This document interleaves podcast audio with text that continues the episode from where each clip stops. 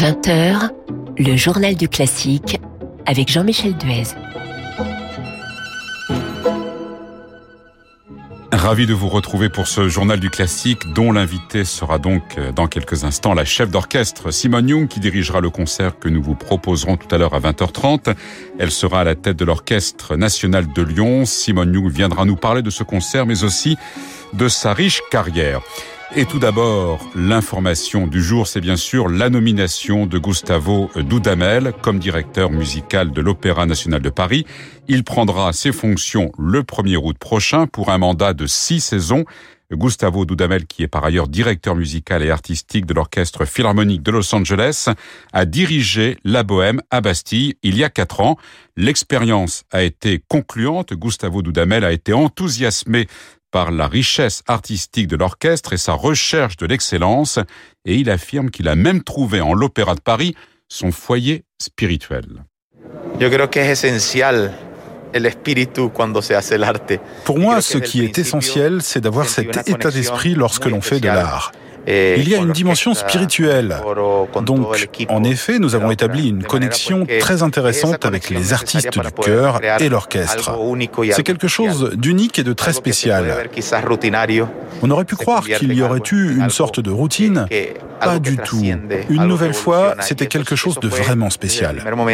Depuis le premier moment, j'ai senti qu'il y avait cette connexion, effectivement, avec une dimension spirituelle. Gustavo Dudamel dirigera l'an prochain Turandot de Puccini et Les Noces de Figaro de Mozart, ainsi que plusieurs concerts symphoniques avec des œuvres de Ravel, Berlioz, Mozart, Malheur, Charpentier ou encore Boulez. Il sera bien sûr associé à l'élaboration des prochaines saisons. Il dirigera chaque année un minimum de trois productions, lyriques ou chorégraphiques. Et Gustavo Dudamel a aussi expliqué qu'il s'est fixé une mission que l'opéra soit un lieu où tout le monde se sente représenté. Evidentemente es fundamental que nosotros comprendamos y entendamos que el arte Il est fondamental de comprendre que l'art reflète l'identité d'une communauté. Pour moi, c'est vraiment essentiel. Donc tous les éléments artistiques qui contribuent à une réflexion autour de ce concept sont fondamentaux. Je pense que tout au long des années, peut-être qu'une certaine forme d'art s'est vue un peu dénaturée et que les jeunes générations considèrent que l'opéra est plutôt pour certaines classes sociales ou pour des personnes qui s'y connaissent, des érudits. Alors, il faut changer cette façon de voir l'art pour que chacun sente que l'art est fondamental. L'art, c'est la beauté, c'est l'identité, c'est d'une grande importance pour tous. Gustavo Dudamel, le nouveau directeur musical de l'Opéra de Paris. De son côté, Alexander Neff, le directeur général, souhaite que le nouveau chef explore de nouveaux territoires tout en se basant sur le travail accompli. Et il affirme aussi qu'en nommant Gustavo Dudamel, il a d'abord voulu réaliser le rêve des musiciens de l'orchestre. La première motivation, c'était vraiment le souhait des musiciens qui j'ai consulté euh, tout de suite après ma nomination qui m'ont dit effectivement que cette expérience qu'ils ont eue avec lui sur la Bohème était un moment euh, très important, euh, très profond, très hors de l'ordinaire pour eux, que c'était vraiment quelqu'un euh, qui était leur, leur rêve de successeur de Philippe Jordan. Alors j'ai essayé justement de réaliser ce rêve en lançant la demande et on a passé quelques mois à établir ce projet, à discuter un projet et nous voilà aujourd'hui. Avec la nomination de Gustavo Dudamel, Alexander Neff souhaite par ailleurs que l'Opéra de Paris poursuive l'effort de démocratisation déjà entrepris. Déjà, c'est effectivement quelque chose que l'Opéra a entamé, euh, pas seulement avec le début de mon mandat, à la sortie de la crise que nous vivons actuellement, c'est la reconquête des publics, la conquête de nouveaux publics, mais aussi la transmission de nos arts, le ballet comme l'opéra, comme le symphonique, à des publics plus larges qui actuellement ne viennent pas dans nos salles. Et effectivement de, de les inspirer, de nous retrouver en salle par des moyens digitaux, euh, virtuels que nous avons aussi pu développer pendant cette crise. Alexander Neff, le directeur général de l'Opéra de Paris. Voilà donc pour cette nomination annoncée aujourd'hui de Gustavo Dudamel comme directeur musical de l'Opéra de Paris. Et pour plus d'informations, bien sûr, rendez-vous sur le site radioclassique.fr. Je vous le disais, Gustavo Dudamel dirigera deux opéras la saison prochaine, Turandot et Les Noces de Figaro.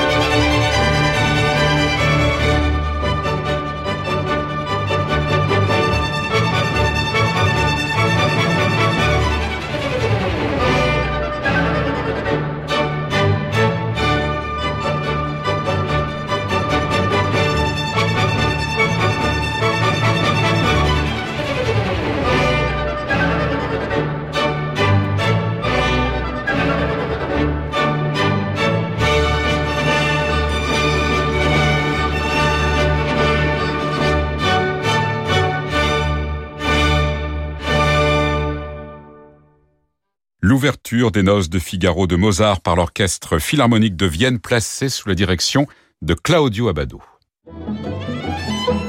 Le journal du classique avec Jean-Michel Duez. L'invité du journal du classique ce soir est la chef d'orchestre Simone Young. Bonsoir. Bonsoir.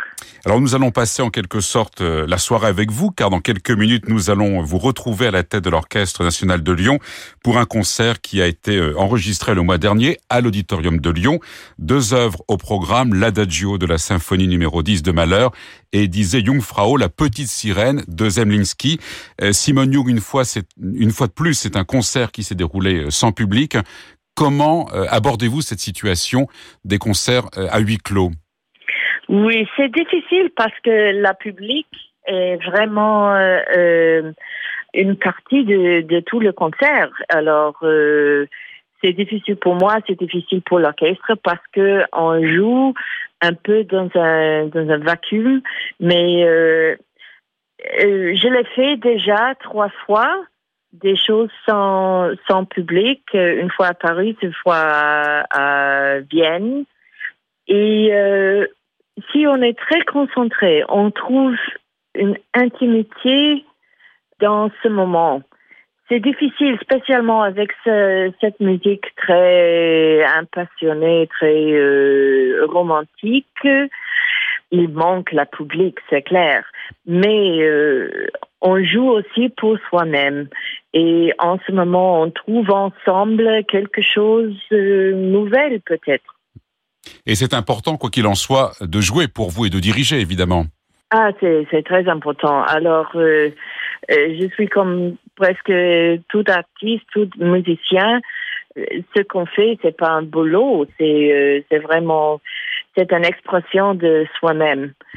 C'est difficile pour moi vraiment exister sans faire la musique. Je suis une autre personne. Je, je l'ai vu hier après une pause de, seulement deux semaines maintenant, depuis j'ai fait euh, des enregistrements en Australie, mais euh, après une pause de deux semaines, j'étais euh, pas vraiment, je me sentais pas bien dans ma peau. Et on a commencé à travailler, on a commencé avec la musique de Mahler, et en ce moment, on est transformé parce que c'est moi là. C'est plus que mon travail, c'est moi-même. Alors Simone Young, que je vous propose, c'est d'écouter un premier extrait hein, de, de, de, ce concert qu'on va écouter dans quelques minutes. Et ce premier extrait, eh bien, c'est un extrait de l'Adagio de la symphonie numéro 10 de Mahler.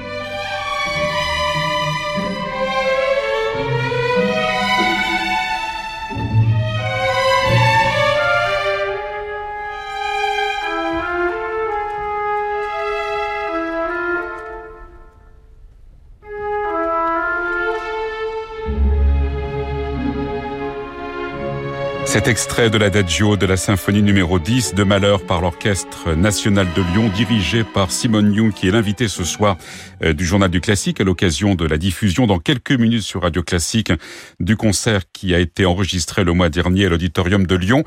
Euh, Simone Young, comment s'est opéré le choix de, de, ce programme? Il a fallu s'adapter parce que initialement, euh, en seconde œuvre, c'était le chant de la terre de Malheur toujours qui était prévu.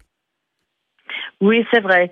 Et euh, le chant de la terre, euh, Lied von der Erde, c'est l'un des plus grands orchestres sur la scène euh, que toute la musique euh, romantique euh, avec deux chanteurs. Et ça marche pas en ce moment-là avec la pandémie. Et les pauvres chanteurs, ils sont presque euh, condamnés à rester sans voix. Et comme ça, on a dû changer le répertoire. Mais on a voulu rester dans le répertoire romantique parce que moi, j'ai fait, j'ai un grand répertoire. J'ai fait toutes les choses de Mozart, de Haydn, jusqu'à la musique moderne, la musique contemporaine. Mais si je suis vraiment honnête, euh, mon cœur bat pour euh, la musique de grands romantiques, de, Mahler, de Richard Strauss, de Wagner, de Bruckner, de Zemlinsky. Et à faire cette musique avec cet orchestre, c'est bien pour eux, c'est bien pour moi, parce que on trouve ensemble une langue très expressive. c'est une musique très clair, mais aussi euh, spécialement malheur, c'est très, euh, c'est pas une musique heureuse. C'est une musique, c'est le fin de sa vie, et je crois on entend aussi le fin, qu'il voit le fin de sa vie. Et c'est une musique est très personnelle, je crois.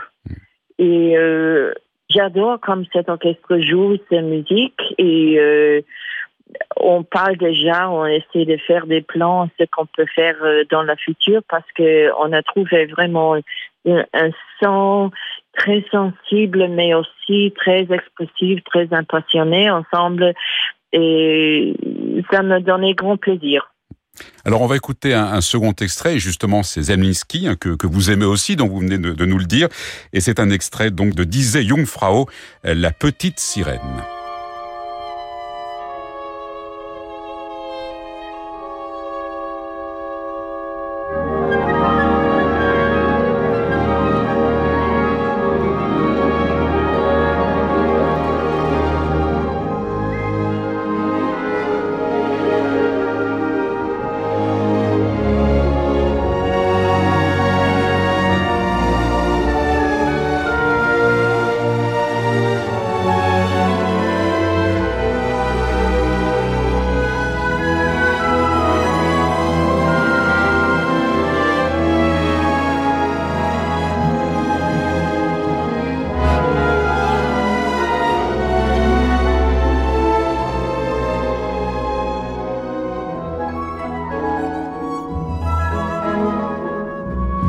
Jungfrau de Zemlinsky par l'Orchestre national de Lyon dirigé par Simone Young, extrait donc du concert que Radio Classique va vous proposer à 20h30 tout à l'heure, tandis que Simone Young est notre invité ce soir dans le Journal du Classique. Euh, Simone Young, on va parler un petit peu de votre euh, carrière qui est particulièrement riche, et notamment vous avez été euh, directrice artistique de l'Opéra d'État de Hambourg et directrice musicale de l'Orchestre Philharmonique de Hambourg de 2005 à 2015. Pour vous, le lyrique et le symphonique sont complémentaires ou pas? Oui, ils sont complémentaires. Et moi, j'ai commencé ma carrière comme pianiste à l'opéra et j'adore les voix, j'adore les chanteurs et le travail ensemble. Alors pour moi, une vie euh, à l'opéra, c'est euh, normal, mais je trouve euh, qu'il faut faire il faut faire tous les deux. Je comprends pas comment on peut diriger Fidelio avoir fait euh, la neuvième symphonie de Beethoven. Et à l'autre côté, je comprends pas comment on peut comprendre le dernier mouvement de, de la neuvième symphonie si on a fait, si n'a pas fait encore euh, Fidelio. Les deux vont ensemble. Et c'est la même chose avec les, les symphonies de Mahler, qui était lui-même pianiste, qui a travaillé dirigé à l'opéra de, de Hambourg aussi, mais à Vienne, bien sûr, et qu'il a adoré la musique lyrique et on, l'entend dans ses, dans ses symphonies. Et c'est le même avec Zemlinsky. Euh, il a adoré euh, euh, la musique lyrique. Il était aussi pianiste. Il a adoré aussi Alma Mahler. Alors les, les deux vont ensemble. Et euh, je crois que la musique symphonique et la musique lyrique, ils habitent ensemble. Je dis toujours à l'orchestre symphonique qu'on doit chanter et je dis toujours aux chanteurs qu'ils sont respirés comme un violoniste joue avec les coups d'archer. Alors tous les deux vont ensemble. Il n'y a pas, a pas de frontière en quelque sorte. Hein. Euh, votre discographie est particulièrement riche, intégrale du Ring de Wagner, l'intégrale des symphonies de, Bruckner, l'intégrale des symphonies de Brahms, des symphonies de Mahler aussi. Et dans un instant, on va écouter justement le, troisième mouvement, le célèbre troisième mouvement de la symphonie numéro 3 de Brahms, avec cet orchestre philharmonique de Hambourg. Qu'est-ce qui avait motivé euh, l'enregistrement de cette intégrale de Brahms, des symphonies du moins? Alors, Hambourg, c'est l'un des deux villes euh, plus importantes pour euh, Brahms. C'était Hambourg et Vienne. Et euh, le salle de concert à Hambourg, il est à Brahmsplatz. Brahms a travaillé avec cet orchestre et comme ça, c'était très important pour moi de me concentrer sur la musique de Hambourg. C'est Brahms, spécialement Brahms et Mahler aussi. Et euh, très près à Brahms et, la musique de Bruckner, très viennoise, mais aussi avec la, la même intensité, la même structure. Et euh, comme ça, c'était très important pour moi et c'était une grande chance de faire cette musique dans la salle où a dirigé euh, Mahler lui-même. Alors juste avant d'écouter euh, cet extrait, une dernière question, Simone Young. L'an prochain, euh, vous serez la chef principale de l'orchestre symphonique de Sydney. C'est un retour à la maison en quelque sorte, enfin, du moins dans votre ville natale. C'est une perspective euh, heureuse pour vous? Oui, bien sûr.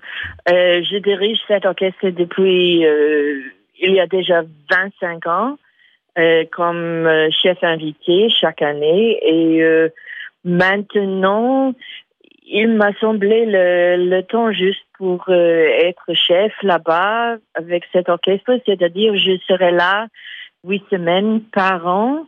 Et euh, oui, c'est bien pour moi. J'ai la famille encore là-bas, ma mère euh, et des cousins, la famille de mon mari et des amis de, de l'école de lycée. Alors c'est c'est mon autre chez moi mais je suis vraiment devenue euh, européenne, je crois.